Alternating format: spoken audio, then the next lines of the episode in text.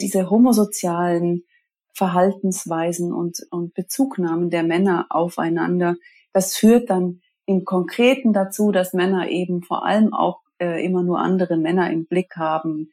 Ähm, sie retweeten. Es gab sogar eine Studie, die gezeigt hat, dass Männer tendenziell eben mehr Tweets von anderen Männern retweeten und sowieso eigentlich immer nur im Blick haben, was, was ihre Konkurrenten und was, was andere Männer tun. Und ähm, Frauen, wie du schon gesagt hast, mit dem Spiegel, das ist eigentlich ein, ein Zitat von Virginia Woolf. Da geht es eben darum, dass Männer von Frauen halt einfach gerne bewundert werden wollen, eben im Sinne von Frauen sind so quasi Spiegel, in denen Männer sich ihrer eigenen Großartigkeit äh, bestätigen. Ähm, und das ist die Rolle der Frauen, aber sie sind eben nicht auf Augenhöhe.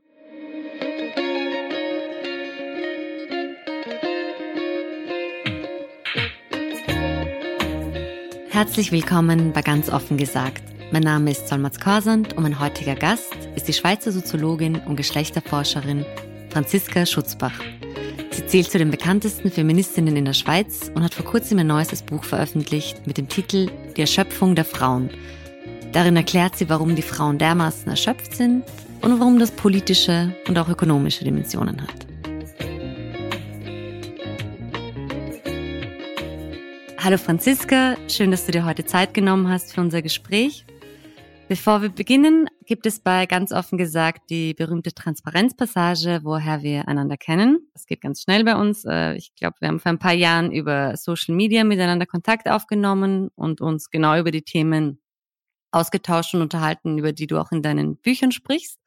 Mhm. Und im zweiten Teil der Transparenzpassage geht es um die Frage, ob du in der Vergangenheit oder aktuell in einer Partei aktiv bist oder warst.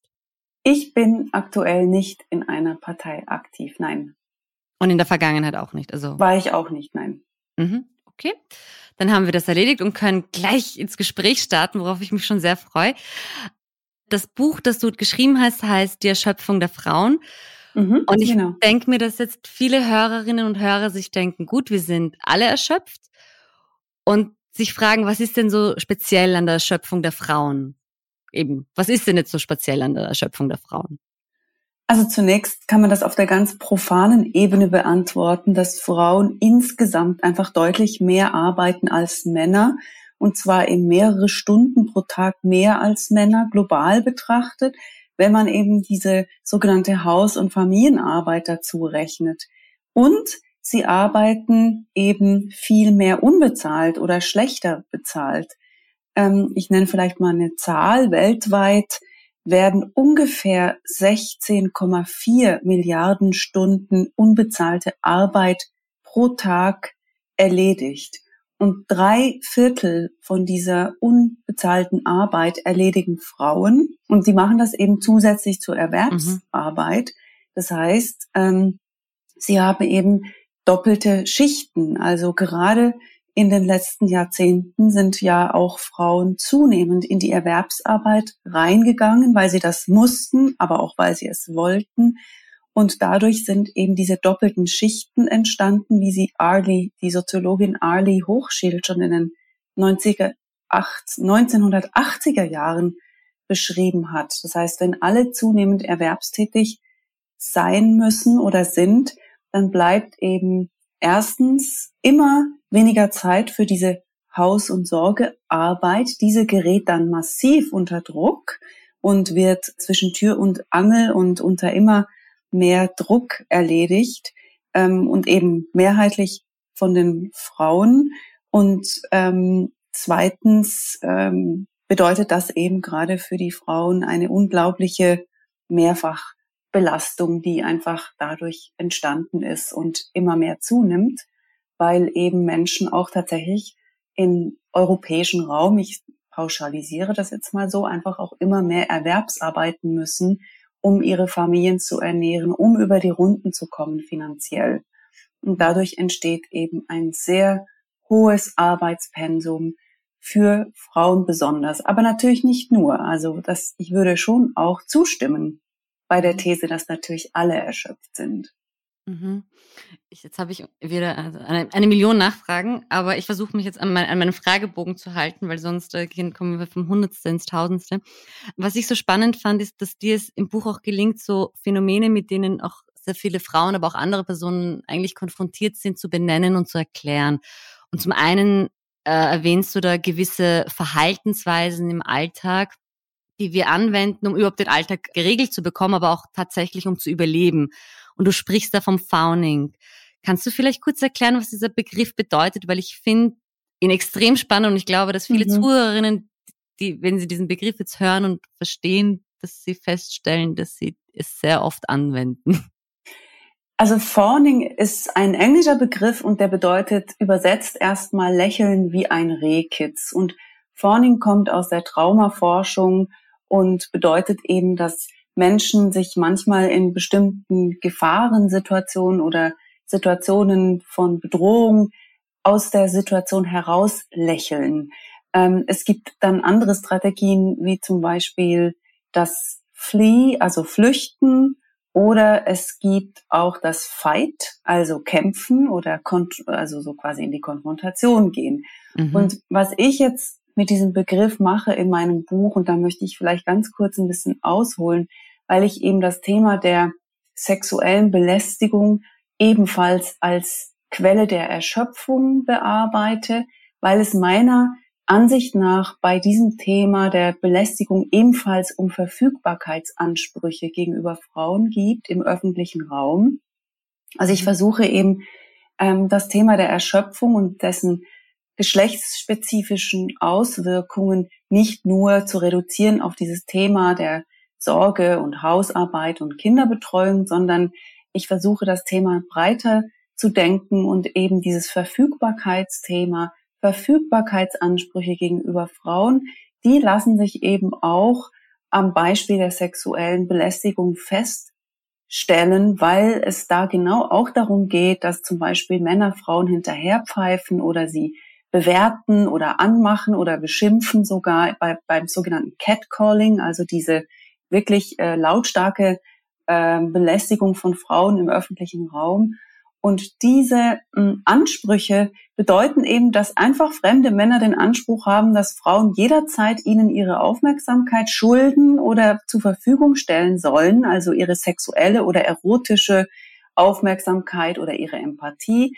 Also mhm. das ist für mich auch einfach so ein Beispiel, das eben für Frauen ein sehr erschöpfendes Phänomen ist, weil sie dann konfrontiert sind im öffentlichen Raum permanent mit der Frage, wie verhalte ich mich in so einer Situation? Lächle mhm. ich eben, und da kommt eben das Fawning ins Spiel, also versuche ich quasi ähm, den Konflikt zu umgehen und lächle kurz, um, um dann möglichst in Ruhe gelassen zu werden und weitergehen zu können. Oder ähm, oder wehre ich mich äh, aktiv und schimpfe oder oder fluche oder laufe ich davon? Das sind schon mal so Entscheidungen, die Frauen sehr oft treffen müssen im öffentlichen Raum, ähm, sie müssen auch sehr oft überlegen, Dinge wie, äh, wechsle ich die Straßenseite, welchen Weg nehme ich nach, nach Hause, rufe ich jemanden an, ist das überhaupt schon eine gefährliche Situation oder bilde ich mir das bloß ein?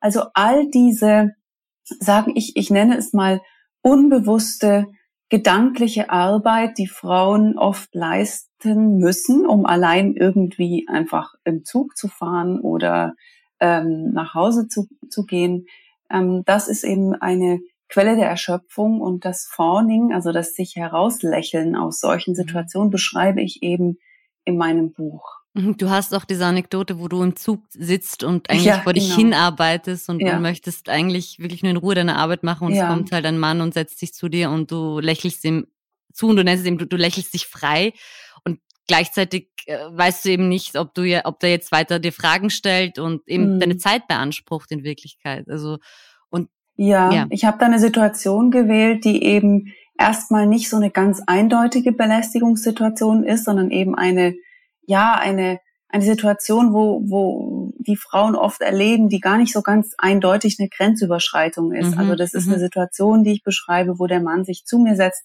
und mich dann einfach zum ungefragt mehr oder weniger zum Kaffee einlädt, also einfach meinen Kaffee bezahlt mhm. und versucht dauernd mit mir ins Gespräch zu kommen. Ähm, also es ist jetzt nicht das gleiche wie äh, einer, der auf der Straße hinterher ruft, hey du Bitch oder irgend sowas, wo es mhm. quasi ganz eindeutig ist oder oder begrapscht zu werden, ist auch ganz eindeutig. Mhm, mhm, und das ist ja genau das Anstrengende. Also solche nicht ganz eindeutigen Situationen, wo sich Frauen dann auch immer fragen, so, ist das jetzt vielleicht doch nett gemeint? Ähm, spinn ich? Also äh, mhm. überhaupt sich gar nicht zugestehen, das erstmal auch wirklich als Grenzerfahrung zu empfinden und sie schon allein damit sehr viel Energie investieren, in der Situation sich zu fragen, äh, müsste ich jetzt das eigentlich, äh, wie müsste ich mich jetzt eigentlich da mhm. verhalten? Mhm. Bin ich überhaupt legitimiert? Ähm, das als mich darüber aufzuregen, ja, also es ist so genau. Zwangsnormalisierung ja, irgendwie. Genau, genau, mhm. genau. Das ist genau der Punkt und deswegen habe ich auch diese Situation ausgewählt, die eben sehr äh, in dem Sinne komplex ist, weil der Mann ist eigentlich übergriffig auf der Grundlage von Fürsorglichkeit, ja. Mhm. Also er, mhm. er verdeckt seine seine Grenzüberschreitung, ähm, indem er einlädt, indem er sagt, ja, diese Frau, viel beschäftigten Frau muss man doch auch mal einladen und äh, und dann aber zunehmend aggressiv und nervig wird, äh, als ich eben signalisiere, dass ich eigentlich mich nicht unter Druck setzen lassen will mit einem bezahlten Kaffee und eigentlich wirklich weiterarbeiten will. Und das ist genau auch eine Erfahrung, die Frauen eben oft machen. Vor allem dann, wenn sie sehr direkt handeln, wenn sie zum Beispiel in die Konfrontation gehen und sagen, lass mich in Ruhe, dann müssen Frauen leider sehr oft mit Aggressionsseiten der Täter rechnen und die Situation verschlimmert sich dann. Und deswegen ist für mich eben dieses Herauslächeln aus Situationen durchaus auch eine vernünftige Strategie, ähm, weil sie tatsächlich manchmal hilft, die Situation nicht eskalieren zu lassen, auch wenn sie trotzdem mhm. anstrengend bleibt. Also das Lächeln ähm, erfordert ja, dass man über die eigenen Gefühle hinausgeht. Man ist vielleicht eigentlich wütend, aber lächelt dann eben trotzdem. Genau. Also all, all diese, ja, das sind so Mikro, für mich ist das eben Mikrogefühlsarbeit, die mhm. Frauen in so vielen alltäglichen Situationen mhm. einfach permanent und immer wieder leisten und leisten müssen.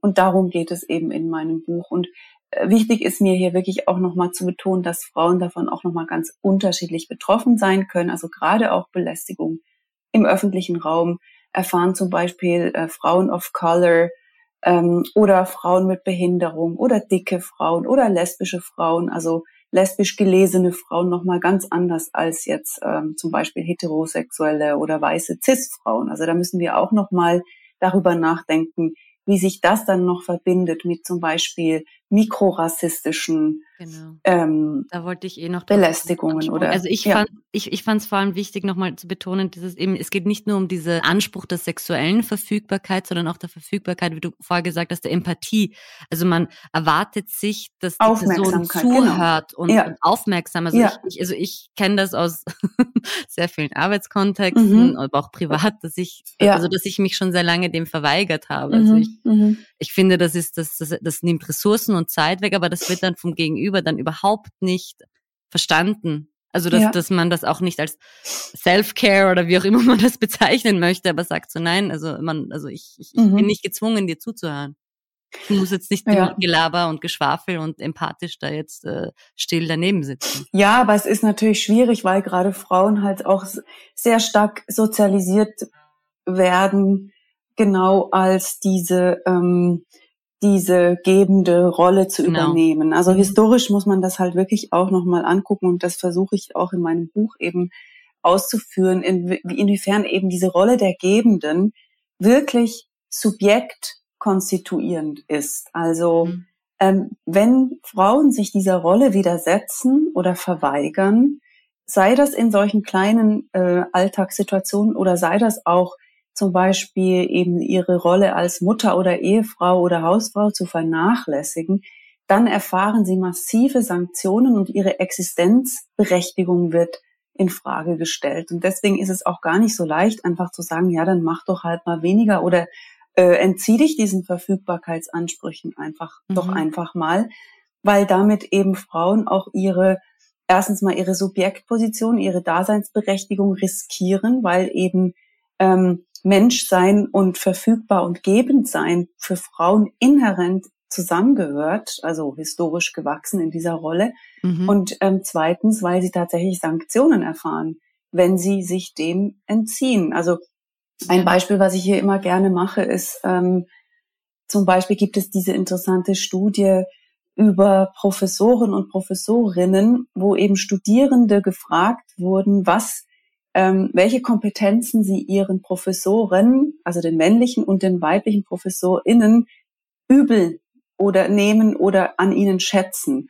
Und bei den Frauen, also den weiblichen Professoren, wurde durchgehend übel genommen, wenn sie nicht genug ähm, empathische Betreuungsarbeit gegenüber Studierenden leisten, mhm. während mhm. den männlichen Professoren eine mangelnde Betreuungsarbeit sogar als Kompetenz ausgelegt wurde, im Sinne von, ja, das ist halt ein brillanter Forscher, der hat nun mal keine Zeit, sich empathisch um seine Studis zu kümmern. Mhm. Das wurde denen sogar als ähm, Zeichen von besonderer ähm, Kompetenz ausgelegt.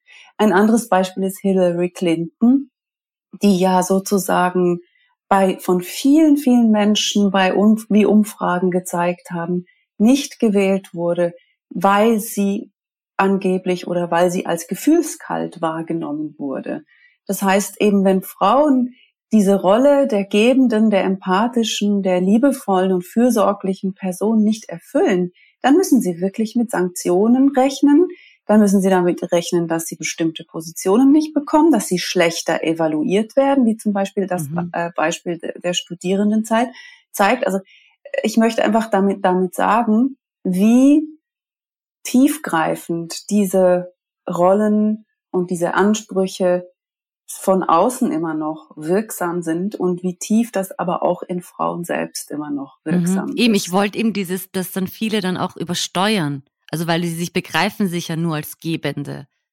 Dass die beginnen dann in der Arbeit, dann sind ja. sie halt die Fürsorgliche. Das ist dann die, die, die das ja. Team zusammenhält. Und ich merke dann immer so, dass ich mich latent dann ärgere, weil ich mir denke, warum tust du das jetzt? Also versuch, also ja. wenn du das gerne tust, tust ruhig, aber tust ja. nicht, weil du damit quasi deine berufliche Existenz irgendwie rechtfertigen möchtest, sondern brilliere durch deine Arbeit und durch deine, durch deinen Geist und nicht durch ja. deine Fürsorge. Ja, ja, genau, aber auch das ist natürlich einfacher gesagt als getan, weil Frauen ja, ja. haben das eben so stark gelernt, dass sie auch Anerkennung bekommen für diese Art Richtig, von genau, Kompetenzen. Genau, genau. Ähm, und das dann plötzlich auszuschalten äh, und dann noch zu riskieren, eben Sanktionen zu erfahren, das ist eben nicht so leicht. Und es ist ja auch in der Arbeitswelt oft so, dass gerade Frauen, die dann sehr erfolgsorientiert sind oder ich sage mal karriereorientiert oder auch machtorientiert in der Politik, da wird ja dann eben sehr schnell auch gesagt, die sind vermännlicht. Die sind keine richtigen Frauen mehr. Und deswegen müssen gerade Frauen, die ähm, eben sich Ambitionen zugestehen, oft dann, also vor allem in männlich geprägten Feldern, er, äh, quasi erst recht beweisen, dass sie aber trotzdem immer noch fürsorglich und empathisch sind. Mhm. Und äh, auf der anderen Seite, wenn sie zu viel sind, wenn sie dann zu fürsorglich sind, wird ihnen das wiederum ausgelegt als nicht ähm, fachlich kompetent genug, als nicht stark genug. Also das ist ein, ein sehr großes Dilemma und ein permanenter Eiertanz, den Frauen da oft auch vollführen müssen, weil sie entweder zu männlich oder zu weiblich sind. Ja. Es ist absurd, es ist einfach, es ist einfach ja. absurd, ja, ja. Ja, und das ist als einfach wirklich auch eine Quelle von, von, von äh, sehr viel zusätzlicher Arbeit mhm. und eben Erschöpfungspotenzialen, die dadurch Frauen eben letztlich, denen Frauen dadurch letztlich ausgesetzt sind, weil sie sich mit diesen Fragen permanent, permanent. ob bewusst oder unbewusst mhm. herumschlagen müssen. Mhm. Ähm, also eine, ähm, der äh, Soziologe, äh, ich habe gerade den Namen vergessen, aber ähm, äh, der eine Soziologe, den ich in meinem Buch zitiere, der spricht von einer Unentrinnbarkeit von Geschlecht, ja, für Frauen in, in der Berufswelt und in Bezug auf diese Frage von Gefühlsarbeit. Ich würde gern noch, also zu den sogenannten Männerdomänen komme ich gleich, aber ich, ich würde mhm. zuerst gern zu diesem, du hast dieses expansive Raumhandeln, darüber würde ich gern kurz mit dir sprechen, das du angesprochen hast. Also inwieweit es eigentlich in unserer Gesellschaft noch verankert ist, dass der öffentliche Raum männlich ist mhm.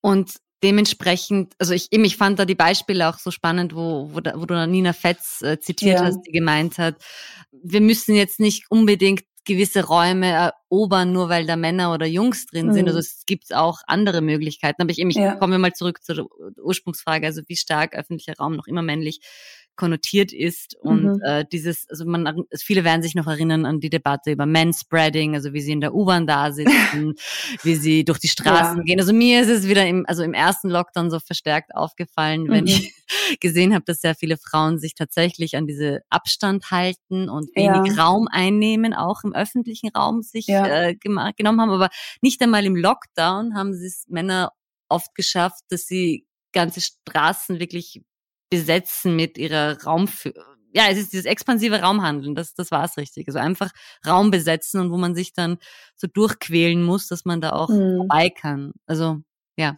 Ja, ich glaube, da gab es auch tatsächlich äh, Studien dazu, zu diesem unterschiedlichen ähm, Verhalten von Frauen und Männern in Bezug auf das, die Einhaltung von Maßnahmen mhm. während Corona und das eben tendenziell Frauen eher Abstände einhalten, auch eher Masken tragen. Wobei das müsste man jetzt wahrscheinlich auch nochmal neu untersuchen. Das war eher so genau, bei den ersten, ersten Lockdowns. Ja. Mhm. Genau, das ist jetzt, weiß ich nicht, ob das jetzt eigentlich noch so zutrifft nach doch einer, nach dieser langen Zeit der, der Pandemie. Aber ich würde schon sagen, dass ähm, der öffentliche Raum nicht mehr, natürlich hat sich da was verändert und Frauen äh, besetzen den öffentlichen Raum auch und nehmen sich für sich in Anspruch und sind unterwegs äh, im Vergleich zu anderen historischen Zeiten, wo das wirklich nicht opportun war, wo, wo mhm. es quasi nicht möglich war, ohne männliche Begleitung ähm, das Haus zu verlassen, das, wo einfach der, ja, im 19. Jahrhundert das quasi noch so eine Art No-Go war, vor allem natürlich für bürgerliche Frauen, bei, bei Arbeiterfrauen war es nochmal ein bisschen anders, aber trotzdem eben das Öffentliche äh, ganz allgemein als etwas konnotiert ist, was eben männlich ist. Das haben wir natürlich auch schon bei den griechischen Philosophen, diese, diese Sphärentrennung von privat und öffentlich und das Private ist eher eben als weiblich, als Gefühl, als Ort der Gefühle und der,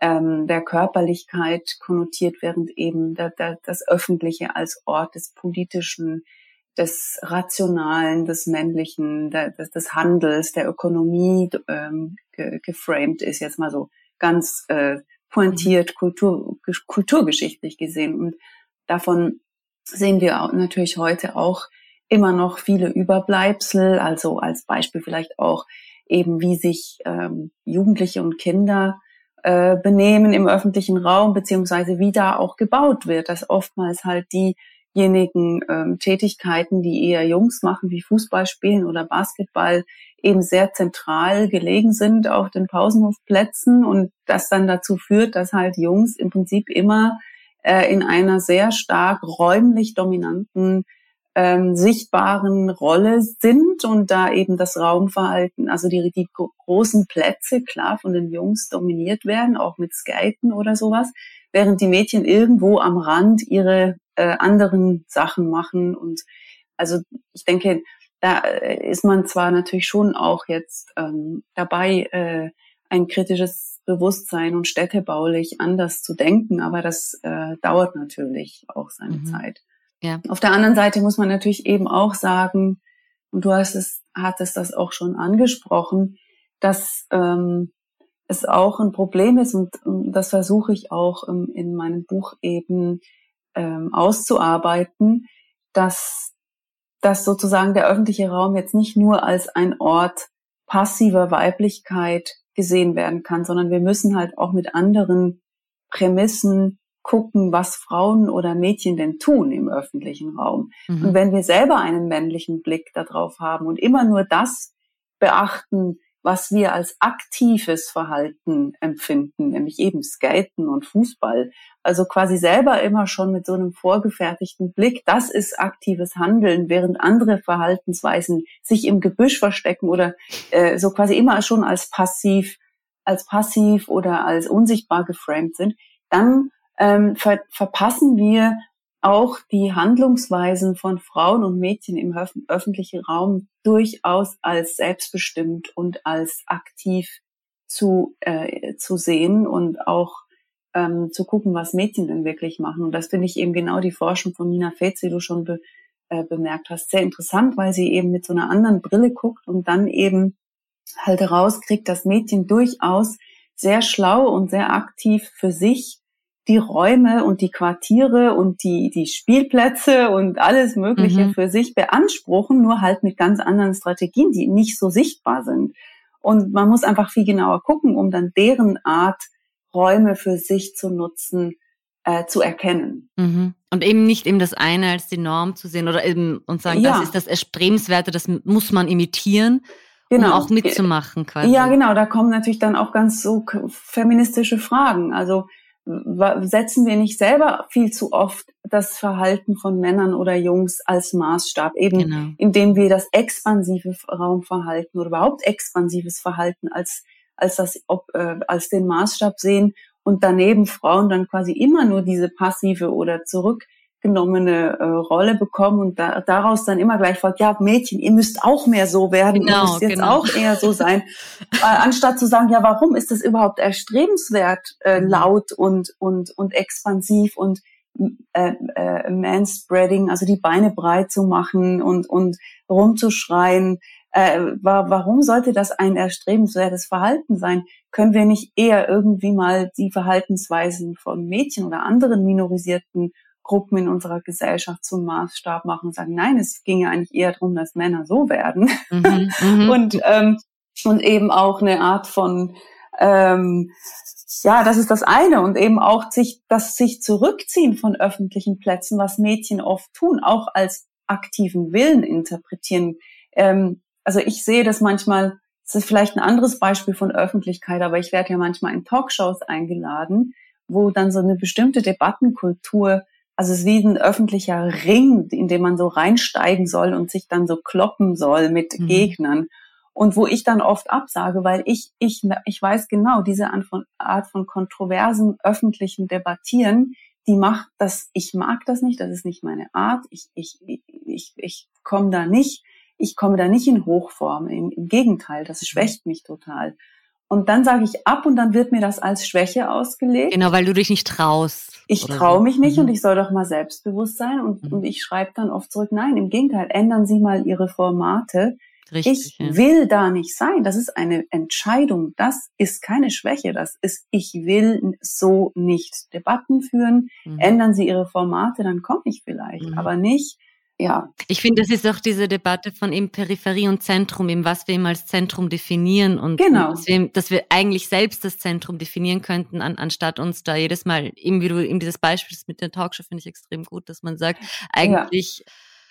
eben entziehe ich mich dem und definiere mal was Neues. Ich muss mich ja. ja nicht in dieser Form der, wie auch immer man das bezeichnet, ob das toxisch ist, das äh, quasi irgendwie alte Diskurse perpetuiert und sagt, nein, eigentlich ja. möchte ich was Neues und wir schaffen ja. unser eigenes Zentrum quasi. Genau, und auch zu diese Interpretation von, ja, aber, also klar, man muss schon sagen, ist, diese Orte sind Orte, auch, äh, die Frauen natürlich auch historisch ausgeschlossen haben und auch immer noch ausschließen, aber es ist eben nicht nur ein Ausschluss, sondern wenn man genau hinguckt, kann man auch erkennen, Frauen wollen da aber auch nicht sein, mhm. oftmals. Und das ist eben, ja, dann müssen wir vielleicht, äh, anstatt jetzt Frauen fit zu machen für Führungsetagen und für Ellbogenkämpfe und sie genau gleich hinzukriegen, wie männliches Machtgebaren es eben verlangt, ähm, ist dann eben aus meiner Sicht eine sehr fragwürdige. Eben, es Forderung. kommt, glaube ich, auch auf den Blick an. Also ich, man kann das eine ja tatsächlich dann als Nische sehen. Wenn ich sehe, es gibt eine Talkshow, wo nur weiße Männer drin sitzen, also dann ist das für mich die Nische dann ist das ja. eigentlich für mich diese, kein exklusiver Club, sondern das ist für mich ein, ein besonderer, ja, eine, eine, ja. eine Minderheit, die da vor sich hingrübelt, aber im Prinzip null Interesse bei mir ja. weckt. Ich wollte, ähm, weil ich finde, diese, also weil es irgendwie so ein bisschen so mein Leibthema ist, diese, diese Boys Club Geschichte, also dass man weil du es auch mhm. angesprochen hast, wo man, dass man die Frauen dazu trainiert, dass sie dann so, so werden wie die Männer. Also ich, ich erinnere mich, ich habe mal einen, einen Text geschrieben, also wie Frauen quasi den Boys Club sprengen können und da kam man eben auch Pierre Bourdieus homosoziale Räume, also wo man sagt, okay, das sind so Räume, wo sich Männer untereinander messen im Wettbewerb ja, und genau. weil man ja eigentlich, man erfährt nur Anerkennung durch andere Männer. Ja. Und Frauen sind da in diesen Räumen ja nur, nur Spiegel, also das, die eigene Großartigkeit zurückwerfen und in Wirklichkeit braucht man sie gar nicht. Ja. Und ich fand das spannend mit den, eben diese, diese Life-Coaches, Karrierecoaches und die, die, mhm. die Frauen trainieren, also die haben tatsächlich Sachen gesagt wie, naja, Frauen müssen dann halt auch lauter sprechen und sie müssen auch ihre Stimme trainieren, dass ja. sie tiefer klingen. Und manche mhm. haben sogar gemeint, man muss ein bisschen kamuflieren und vielleicht auch so ein, ab und zu ein Männerparfum. Mhm. Und ich fand, ich fand das, äh, es war so skurril, ja. weil ich mir dann auch gedacht, aber eben diese, das fand ich skurril und aber auch dieses, wenn ich mich in diesen Wettbewerb begebe, das ist ja, ja oft dann so ein, so ein komisches fast schon tierisches Gehabe, wo es dann halt diesen mhm. Alpha-Mann oder Alpha, was auch immer, gibt. Mhm. Und das wirkt dann wie so eine, so eine senile, renitente Runde, wo der eine das wiederholt, was der andere sagt. Und ich soll dann auch noch quasi irgendwas Schwachsinniges wiederholen, was überhaupt keinen Mehrwert hat. Mhm. Ja.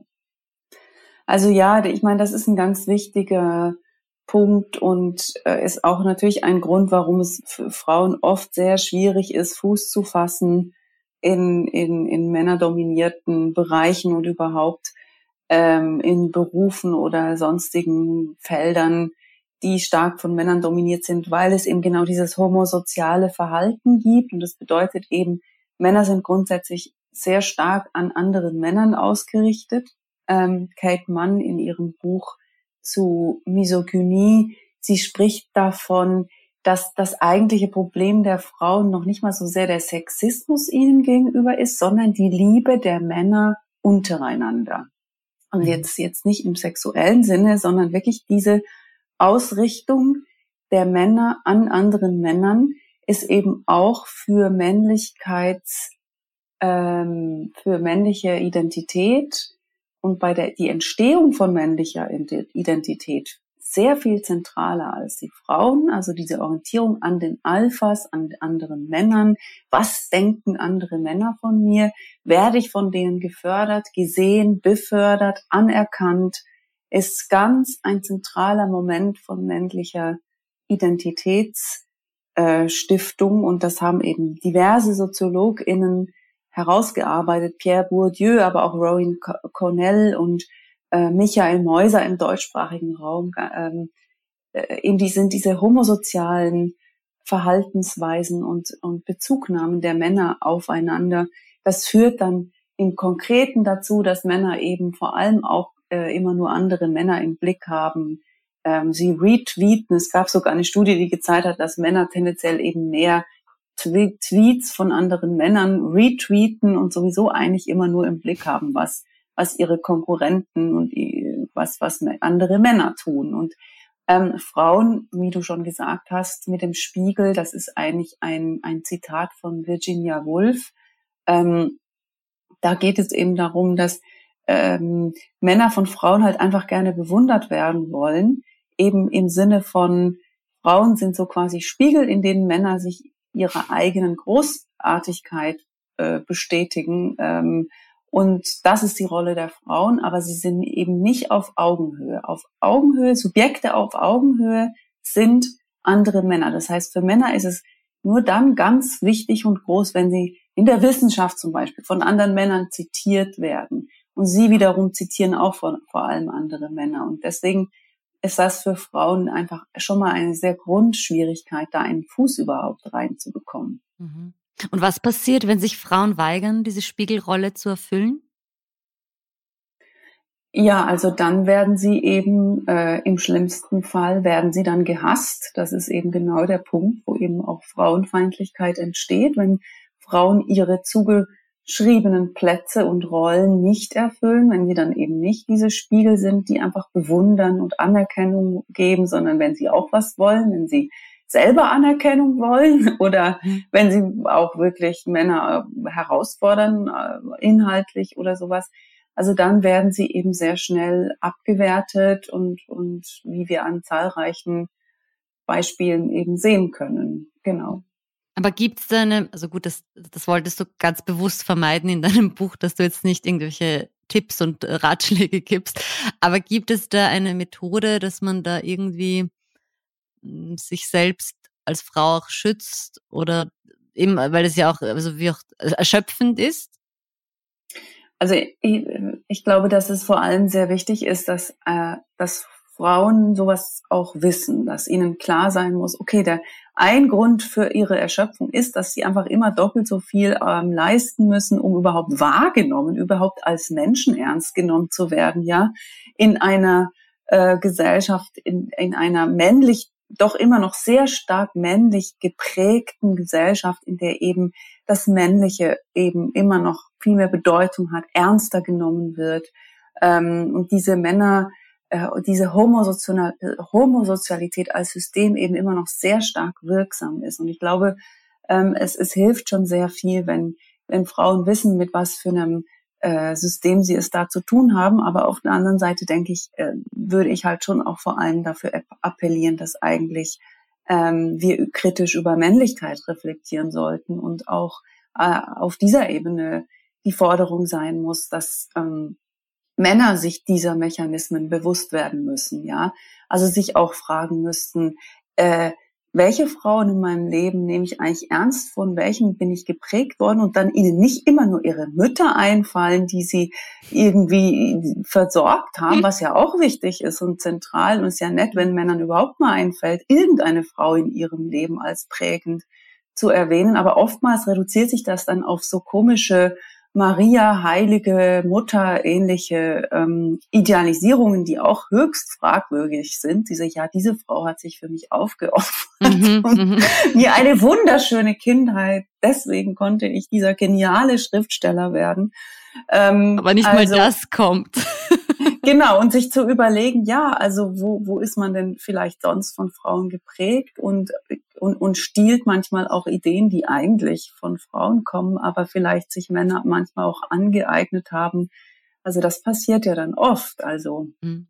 aktuell zum Beispiel ähm, bei der ganzen Sorgearbeitsdebatte, Care-Debatte, ja. ja, dass wir jetzt endlich mal das Thema Care-Arbeit ins Zentrum von Wirtschaftstheorien stellen sollten, mhm. weil das ja systemrelevante Tätigkeiten sind und eben nicht einfach nur privat und naturalistisch abschöpfbare Ressourcen, wie wir es bis jetzt immer ähm, konzipiert hatten in der neoliberalen Marktwirtschaft.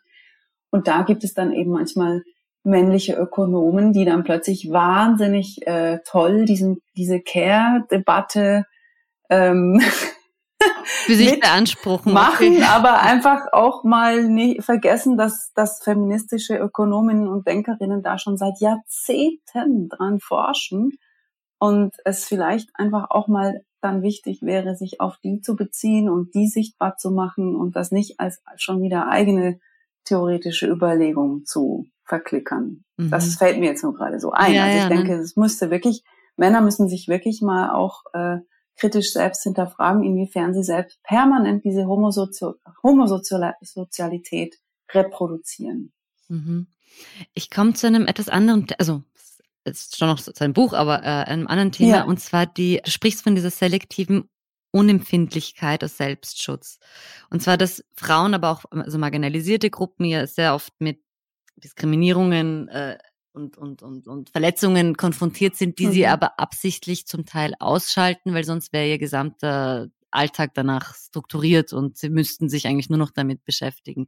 Mhm. Ist, ich habe mich dann immer gefragt, ob die Schmerzgrenze von marginalisierten Gruppen eigentlich größer ist als jene von Privilegierten. Also ich bin überzeugt, dass das so ist, mhm. weil ich das auch in, in, der, in der Pandemie hat man das auch sehr gut gesehen. Wer, wer am lautesten schreit, sind, sind nicht die, die schon am Zahnfleisch nagen, sondern eher ja. die, die, die das erste Mal vielleicht äh, mhm. zurückstecken mhm. mussten. Und Mhm. Also was man da tun kann, dass man sich dann nicht so selbst permanent aufreibt, weil man gewisse Dinge und Ungerechtigkeiten sieht und quasi mhm. die einen dann eigentlich auch in der, im Leben dann hemmen. Ja, ah, klar, klar, sich nicht permanent aufreiben, aber das ah, schon, das ist natürlich schon eher eine privilegierte Situation, wenn man in der Lage ist, Dinge auszublenden. Mhm. Also ich habe in meinem Buch auch das Beispiel, nur weil du sagst eben, Jetzt äh, in Bezug auf die Pandemie hat man das gesehen, dass eben die privilegierten, also privilegierte Menschen in der Regel sich am meisten beschwert haben über Quarantänen oder Maskenpflichten. Mhm. Und das finde ich einen ganz wichtigen Punkt. Ähm, Vanessa E. Thompson, sie ist eine Soziologin, ähm, die eben zu Rassismus im, und Racial Profiling im öffentlichen Raum forscht. Und sie sagt, Ähm, also rassistisch deklassierte Menschen machen diese Erfahrung vom nicht atmen können ähm, und eingeschränkt zu werden oder äh, einfach nicht den Raum so frei zur Verfügung zu haben, weil permanent irgendwie die Möglichkeit besteht, dass sie von der Polizei kontrolliert werden. Also das war natürlich dieses dieser Ausruf der von George Floyd und anderen ermordeten schwarzen Menschen, I can't breathe, ja. Mhm. Sie sagt dieses I can't breathe, diese ich kann nicht, diese Einschränkung von Atem auf einer handfesten Ebene von Gewalterfahrung, das ist etwas, was für sehr viele rassistisch ähm, deklassierte Menschen einfach Alltag ist. Und da wirkt es eben geradezu lächerlich, diese äh, dieses sich beklagen von eher ja weißen oder privilegierten Menschen, dass sie jetzt mal eine Maske tragen müssen eine Weile oder halt eben sich nicht ganz so frei bewegen können im, im, im öffentlichen Raum. Also ich finde, ähm, ja, genau. Also ich, ich denke mal, es, es ist, wie man jetzt mit, mit Alltagsrassismus oder auch Sexismus umgeht, ist natürlich eine sehr, sehr große Frage. Und ähm, für manche ist das eben, gerade wenn es in Zusammenhang mit Rassismus ist, sehr schwierig, da einfach das auszublenden. Mhm. Ähm, und für andere, weil, also weil es einfach derart offensichtlich ist, diese permanenten äh, Anfeindungen oder Sexualisierungen, wie sie zum Beispiel schwarze Frauen sehr oft erleben. Und ähm, aber es gibt natürlich trotzdem ähm, äh, diese Studie, die ich da in meinem Buch auch ähm, zitiere, die dann eben zeigt, dass es, dass es zumindest viele Versuche gibt, ähm, diese Erfahrungen dann irgendwie in den Alltag einzubinden oder zu, selbst zu verharmlosen. Also das mhm. gibt es natürlich auch, den Versuch, das zu verharmlosen, diese Erfahrungen, um sich eben nicht dauernd als Opfer zu fühlen zu müssen. Mhm. Und ähm, das Beispiel, was du, glaube ich, jetzt darauf rekurrierst, ist das mit den Dickpics, ja, also dass Mädchen äh, aktuell halt mehr oder weniger fast alle die Erfahrung machen, dass sie irgendwann mal im, im, im digitalen Raum oder in, in sozialen Medien halt Dickpics, also äh, Penisbilder zugeschickt bekommen und dass bei Umfragen sehr viele Mädchen aber dann nicht mal von Sexismus oder Belästigung sprechen, also gar keine, das gar nicht so framen selber mhm. und also so quasi gar nicht das als so besonders schlimm finden, weil ja, das ist doch normal, ja, das, das jede Frau erlebt das doch. Ach so, das ist ein Übergriff. Also erst im Gespräch, ja. mhm. dann, wenn klar wird, aber das ist eigentlich ein justiziabler Übergriff, mhm. ihnen dann das überhaupt klar wird, weil die das für sich selbst schon oft so normalisiert haben. Und zwar eben nicht, weil sie blöd sind, sondern weil das eben tatsächlich schon eben eine Überlebensstrategie sein kann, die Dinge einfach nicht mehr an sich herankommen zu lassen. Mhm. Und das kann man eben gerade bei Sexismus und sexistischer sexueller Belästigung und Übergriffen im besonderen Maße zeigen. Das zeigt eben diese deutsche Sexismusstudie, auf die ich mich da beziehe, die ist von 2020, dass gerade bei Sexismus diese Normalisierung in den Köpfen der Frauen selbst sehr, sehr weit verbreitet ist. Also diese Vorstellung so, ja, das ist halt einfach so. Wenn ich in der Disco tanze, dann ist das einfach so, dass, dass ich ab und zu bekrapscht werde. Das ist also das quasi eben so als ihren zu, zugehörig zu ihrem Leben halt ähm, definieren und eben genau auch aus dem Grund, weil um nicht dauernd äh, sich aufregen zu müssen oder Opfer sein zu müssen. Und das hat eine gewisse, ist zwar irgendwie blöd, ja, weil wenn wir die Gesellschaft verändern müssen wollen, dann müssten wir ja quasi uns eben genau aufregen und das dauernd benennen und, und, und skandalisieren. Auf der anderen Seite aber eben auch sehr verständlich, dass junge Frauen halt auch das ab und zu mal genauso handhaben, mhm. sich das auszublenden oder zu, zu ähm, äh, wie sagt man, verharmlosen. verharmlosen. Diese, oder ich finde eben in diesen, in, im Zuge dieser Debatten passt immer auch so dieses, dieses Aushalten. Und wenn sich dann gewisse Personengruppen dann aufregen oder beklagen oder das benennen, was ihnen passiert, kommt dann sehr ja. oft von der Mehrheitsgesellschaft, so, das muss man halt aushalten. Oder eben, wieso ist man denn so überempfindlich und Snowflakes und was auch immer. Und mhm. ich habe dann immer so den Wunsch zu sagen, um mal immer so richtig zu stellen, wie viel denn eigentlich tatsächlich ausgehalten wird. Also, das ist Wahnsinn. Also, dass ja. man das mal zurechtrückt, weil eigentlich könnte die Reaktion auf alles, was bisher ausgehalten wird, dermaßen bombastisch sein, dass das, was, also die, die paar Kommentare und die paar bissigen und übertriebenen Tweets ja nichts dagegen sind. Ja. Was alles runtergestuckt wird. Also ich fand das,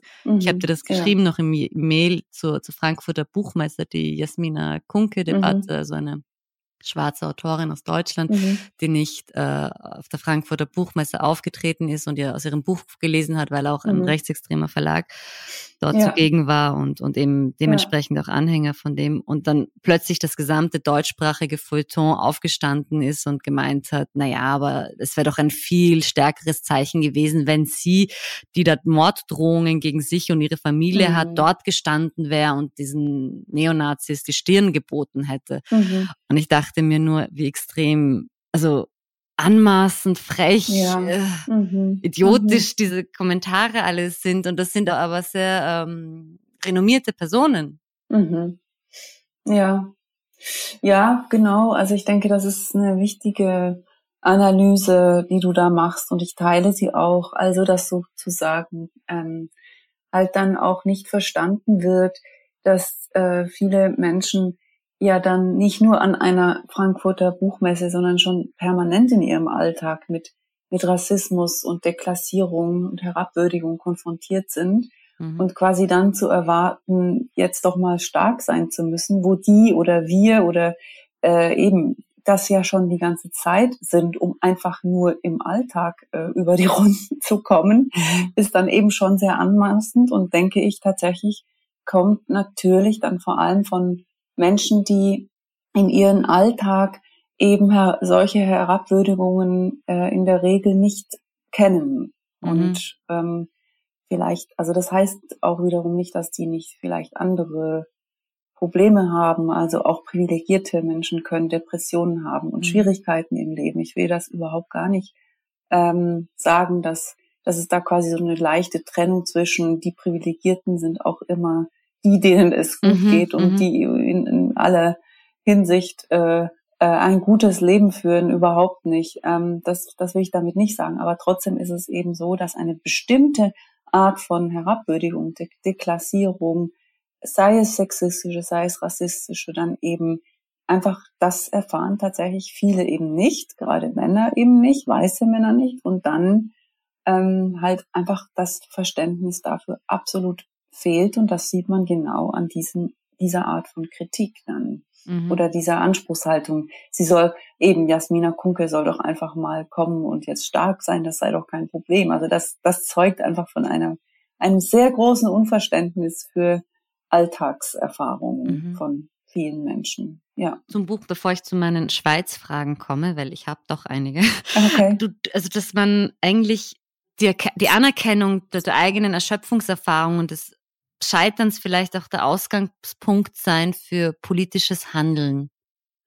Ähm, ja, also ich glaube, das ist äh, etwas, was ähm, jetzt auch kein neuer Gedanke ist. Das ist äh, einfach sehr ähm, bekannt, dass sozusagen auch in der Frauen, in den Frau, ich, ich nenne, ich, ich, ich beziehe mich jetzt mal auf die feministischen oder auf die Frauenbewegungen, weil ich mich da am besten auskenne, aber das betrifft auch andere soziale Bewegungen, dass so quasi ähm, dieses, diese, dieses Erkennen von, von Ungerechtigkeit, das Wahrnehmen von, von Schmerz auch, von, von ähm, Deklassierung, das Wahrnehmen von Machtverhältnissen, ähm, doch auch genau der Ausgang ist, um dann eben zu erkennen, okay, ich könnte ja auch was dagegen machen, indem ich zum Beispiel politisch aktiv werde.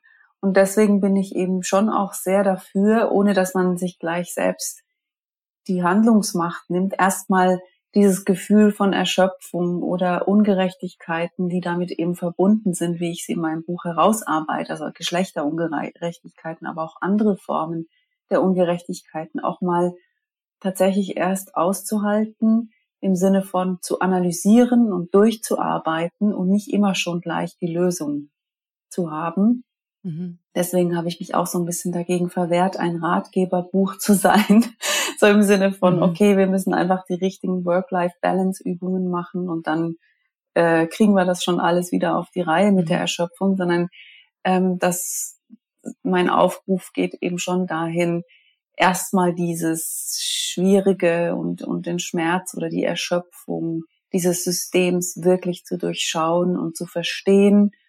Und ich glaube, das ist dann eine Grundlage, auf der eben auch wieder neue Kraft entstehen kann. Mhm. Ich fand das eben auch gut, dass du da sagst, also ich meine, wenn wir Emotionen zeigen, also selbst das hat man ja auch gelernt, irgendwie äh, zu monetarisieren. Also wir sagen, mhm. wir sprechen dann zwar von eigenen Scheitern und von eigenen Traumata und von Erschöpfung, aber es muss immer so ein, zu einem Erfolgsnarrativ umgewoben werden, das, aus dem man sich dann herausgekämpft hat. Und ja, genau, das ist ganz wichtig, dass, also, dass wir eigentlich nie sagen können, das hat mich auf, ich habe hier was erlebt, was mich einfach auf der ganzen Ebene geschwächt hat und das hat, hat, äh, ich habe daraus auch keine Ahnung, ich bin da nicht groß stärker geworden, sondern im Gegenteil, ich bin schwächer geworden durch diese Erfahrungen. Ähm, das darf gar nicht sein. Wir mhm. leben ja in einer Kultur, in der eigentlich jede Erzählung über unser Leben letztlich in einer äh, Erfolgsstory enden muss. Das heißt eben Krankheit als Weg, Krisen müssen immer auch dann, ich bin dann die geworden, die ich heute bin, ja. dank dieser Krise. Mhm. Also es muss immer alles also ist ja schön, wenn das auch manchmal so ist. Ich will gar nicht bestreiten, dass das, dass das nicht auch hin und wieder so sein kann, dass Krisen uns irgendwie stark machen und wir dann was lernen und so weiter. Ich will das gar nicht so pauschal abstreiten. Aber ich finde schon der Druck, nie sagen zu können, nee, das hat mich einfach, eigentlich hätte ich das lieber nicht erlebt und es hat mich schwach gemacht und ich bin fertig davon, mhm. fix mhm. und fertig. Das ist nicht erlaubt. Das können wir so genau, nicht erzählen. Genau, ja. Mhm. Und ähm, die Wahrheit ist aber, dass dieses System, wie, wie die heutige ja, ökonomischen Verhältnisse sind, uns einfach auf der ganzen Ebene erschöpft. Es, es ist einfach so, ja. Mhm. Wir, wir können ab und zu schon vielleicht dann sagen, ja, jetzt habe ich gerade so toll Yoga gemacht und einen schönen Sonnenuntergang gesehen, aber lang, aber langfristig ist gerade für Frauen diese äh, Lebens-, Wirtschafts- und Lebensweisen, in denen wir uns jetzt aktuell im 21. Jahrhundert bewegen, ist einfach systematisch erschöpfend, weil das eben mit auch einer bestimmten ökonomischen, ausbeuterischen Leistungsgesellschaft und Leistungslogik zu tun hat. Mhm. Ich fand dieses Vier in eine äh, Perspektive, ich habe jetzt die Expertin vergessen, die das, die das genau, die das definiert ja. hat. Also dass man de facto, also, also die 16 Stunden, die man wach ist, quasi in, in vier Stunden Intervalle teilt. Also jetzt nicht ja. akut, aber sagt, okay, vier Stunden arbeitet man, vier Stunden hat man für äh, mhm. ehrenamtliche Tätigkeiten, vier Stunden für Care-Arbeit und vier Stunden für kulturelles und alle äh, Sport und Tanz und für sich ja. selbst quasi. Also ich fand diesen Ansatz äh, irgendwie ja sehr spannend und ja. schön. Ja, das ist so diese Utopie. Frigga Haug hat die ja, glaube ich, schon in den 80er Jahren formuliert, die sogenannte Vier in einem Perspektive, wo sie eben sagt, wir müssen eben auch Sorgetätigkeiten, das, also das Versorgen von unseren Angehörigen, Kindern und mhm. so weiter, aber auch die Sorge für uns selbst, also Sport treiben, äh, eine Sprache lernen, Musik hören, ähm, müssen wir eben als systemrelevant, also wirtschaftsrelevant definieren. Also mhm. nur wenn diese Bereiche abgedeckt sind, also Erholung sichergestellt ist, aber auch eben unsere Ressourcen, wir Ressourcen zur Verfügung haben, um uns gut um unsere Liebsten zu kümmern. Nur dann kann die Wirtschaft längerfristig überhaupt produzieren und Profite erzielen. Mhm. Wir müssen also den Arbeitsbegriff eigentlich letztlich ausdehnen. Ja, also Sorgearbeit so im Privaten ist nicht einfach etwas, was wir aus Liebe automatisch so nebenher auch noch erledigen, sondern das ist, müssen wir auch als Arbeit definieren. Wir müssen auch die Sorge um uns selbst als Arbeit definieren, die notwendig ist, um das, um wirtschaftlich überhaupt äh, längerfristig erfolgreich zu sein. Und was sie auch noch dazu rechnet, eben in dieser vier in einem Perspektive, ist tatsächlich politische Partizipation. Mhm. Also sie rechnet eben von diesen 16 Stunden auch noch vier Stunden Zeit, um sich in der Gemeinde zu engagieren, um äh, gesellschaftlich mitzugestalten. Das ist Demokratie äh, demokratisch eben auch sehr wichtig und das merken wir eben gerade jetzt auch bei den vielen Menschen, wo man auch gemerkt, dass denen eigentlich die Bindung und das Gefühl für demokratische Partizipation äh, sehr stark abhanden gekommen mhm. ist, weil sie eben wahrscheinlich genau nie genug Zeit und, und ernsthaft äh, äh in den in quasi auch äh, die, äh, ihnen der Wert von Institutionen gar nie wirklich ver vermittelt wurde, weil sie ja einfach Demokratie ist etwas, was ja gelernt werden ja, und das auch Zeit muss. braucht und es und Zeit mhm. braucht und und sie sagt eben, das ist auch wichtig für ein funktionierendes System, dass wir auch dafür genug Zeit haben. Das heißt, eigentlich ist ihre Forderung ja, um es mal kurz zu machen, radikale Erwerbsarbeitsreduzierung auf vier Stunden pro Tag. Mhm. klingt fantastisch. Ja, ich auch. Ich, das so ähm, ich komme zum Abschluss zu meiner ja. Schweiz-Frage, weil sie mich immer wieder umtreibt. Und ich glaube, als Soziologin und Geschlechterforscherin kannst du mir da sicher eine sehr kluge Antwort geben. Mal schauen. Weil die Schweiz gilt ja als eines der letzten Länder, in denen das Frauenwahlrecht eingeführt wurde, also allgemein 1971 und in den meisten, also in allen Kantonen außer eben im Kanton Appenzell-Innerrhoden, wo ja. es 1990 ist. Und ich sage das immer Bekannten und Freunden, Schweiz 1990, letzter ja. Kanton. Ja. Und ich finde es extrem beschämend und ich frage mich halt, wie, welche Auswirkungen das noch eine derartige Entwicklung auf eine Gesellschaft eigentlich noch heute auch in den Debatten, im Alltag, mhm. in, der, in der Struktur hat. Ja, ja. Ja, das hat natürlich schon äh, Auswirkungen und es gibt dazu eben auch verschiedene historische Untersuchungen, die auch sagen, ähm, weil die Frauen erst so spät mitbestimmen konnten, das heißt auch erst so spät in offizielle politische Ämter konnten und quasi äh, bestimmte gesellschaftliche, politische, wirtschaftliche Fragen auch ge gemäß ihren eigenen Interessen erst so spät ähm, beeinflussen konnten, haben wir eben in der Schweiz immer noch einen Gleichstellungs, ein sehr großes Gleichstellungsdefizit oder äh, Aufholbedarf. Also ganz eindeutig äh, ist das eben so, dass wir in der Schweiz in vielen gleichstellungspolitischen Fragen, ähm, ja, wie sagt man, äh, zurückgeblieben sind und es da Aufholbedarf gibt. Und das hat unter anderem mit diesem späten Frauenstimmrecht zu tun. Nicht mhm. nur, aber auch.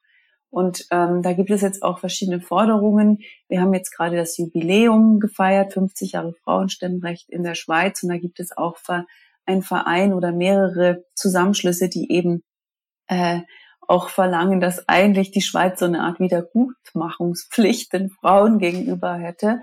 Und die auch sagen, ja, der Staat die offizielle Schweiz müsste sich eigentlich auch mal bei den Frauen wirklich entschuldigen. Das hat sie bis heute nicht gemacht. Also die Schweiz, die offizielle Schweiz hat sich noch nie offiziell entschuldigt bei den Frauen und gesagt, es tut uns leid, dass wir euch diese, diese, diese, dieses Menschenrecht verweigert haben so lange Zeit.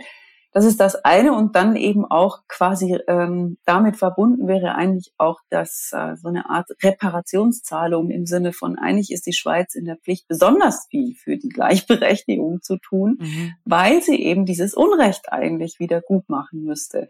Also ich, ich spitze das jetzt natürlich ja, ja, ein bisschen ja. zu, aber ja, warum nicht Reparationszahlungen verlangen? Weil das das ist das war ein massiver Menschenrechtsbruch. Mhm. Und ich glaube, es gibt tatsächlich Organisationen, die daran arbeiten, dass das auch endlich mal juristisch äh, äh, offiziell festgehalten wird, mhm. dass das ein Menschenrechtsbruch tatsächlich war. Mhm.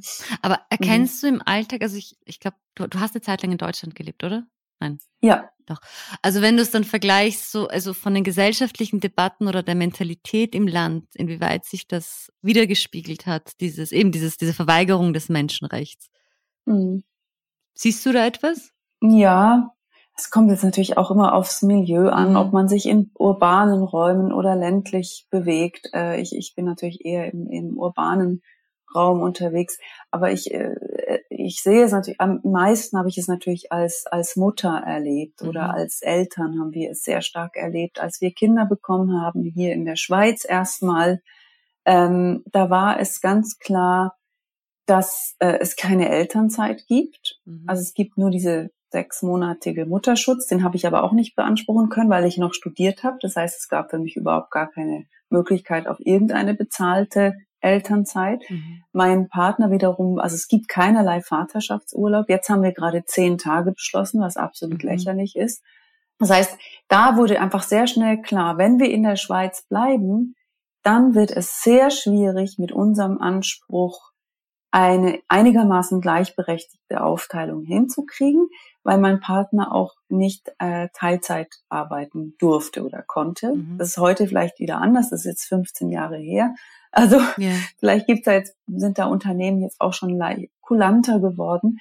Und so sind wir dann eben, ich habe dann ein Stipendium bekommen äh, für, für meine Doktorarbeit, dann sind wir nach Berlin. Mhm. Und da war es dann schlagartig anders, weil erstens mal gab es kostenlose Kita-Plätze. Das gibt's eben in der Schweiz auch nicht auf diese, also jetzt ist es auch schon besser, aber damals mhm. hatte man keinen einfach rechtlichen Anspruch auf einen Kita-Platz. Das heißt, ein Einkommen von uns wäre auf jeden Fall sofort weg gewesen mit mhm. einem Kita-Platz. Es ist mhm. unfassbar teuer, diese Fremdbetreuung von Kindern. Mhm. In Berlin war das schlagartig anders. Da konnten wir beide Kinder schon mal vier, fünf Tage pro Woche ganz selbstverständlich in die Kita geben. Und das, da waren wir dann auch nicht alleine, wie wir es hier in der Schweiz gewesen wäre, wo man als Rabenmutter gilt, wenn man das Kind äh, fünf Tage die Woche äh, in der Kita hat. In Berlin war klar, alle machen das so mhm. und das ist normal und äh, verbreitet. Und es ist, man kann es sich auch finanziell leisten, weil es eben nichts oder fast nichts kostet.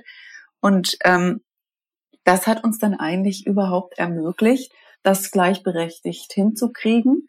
Und so sind wir dann, äh, haben wir unser Modell dann so in Berlin quasi gelebt, so wie ich es vorstellt. Und sind dann nach vielen Jahren zurück, nach sechs Jahren zurück in die Schweiz und waren hier dann sofort mit diesen schwierigen Fragen konfrontiert, weil, weil klar war, wenn wir hier die Kinder wieder in die Tagesschulen stecken wollen, also Mittagessenbetreuung, mhm.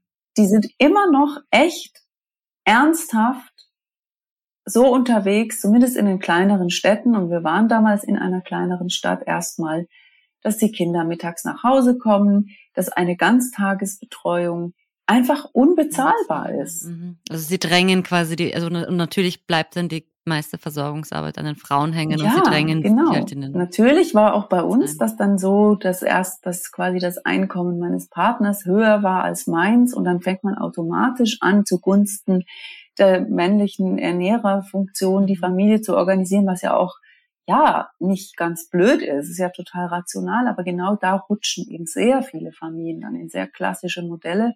Und da mussten wir schon ganz schön viel, viel, viel Arbeit reinstecken und viel äh, streiten und viel mhm. diskutieren, dass wir das so hingekriegt haben in der Schweiz. Und das war auch immer sehr lustig, weil dann kam immer die schwedische Mutter von meinem Partner zu Besuch und die ist einfach emanzipierter mit ihren 70 Jahren mhm. als irgendwie die Hälfte der Frauen hier in der Schweiz. Ja, diese, die war dann bei uns zu Besuch. Was? Die Kinder kommen zu Hause Mittagessen? Wie bitte? Ich wollte ins Museum. oh,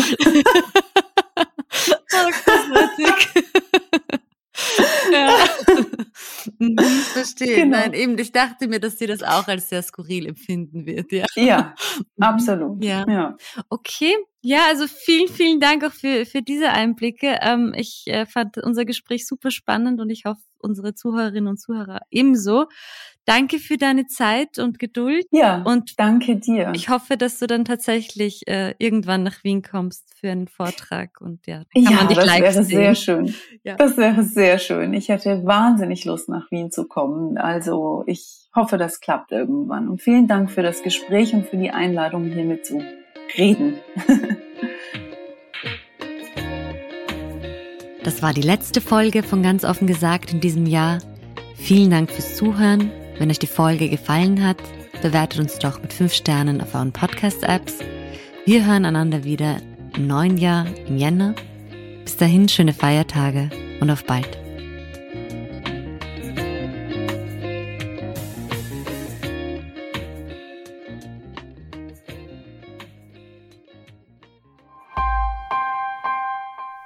Link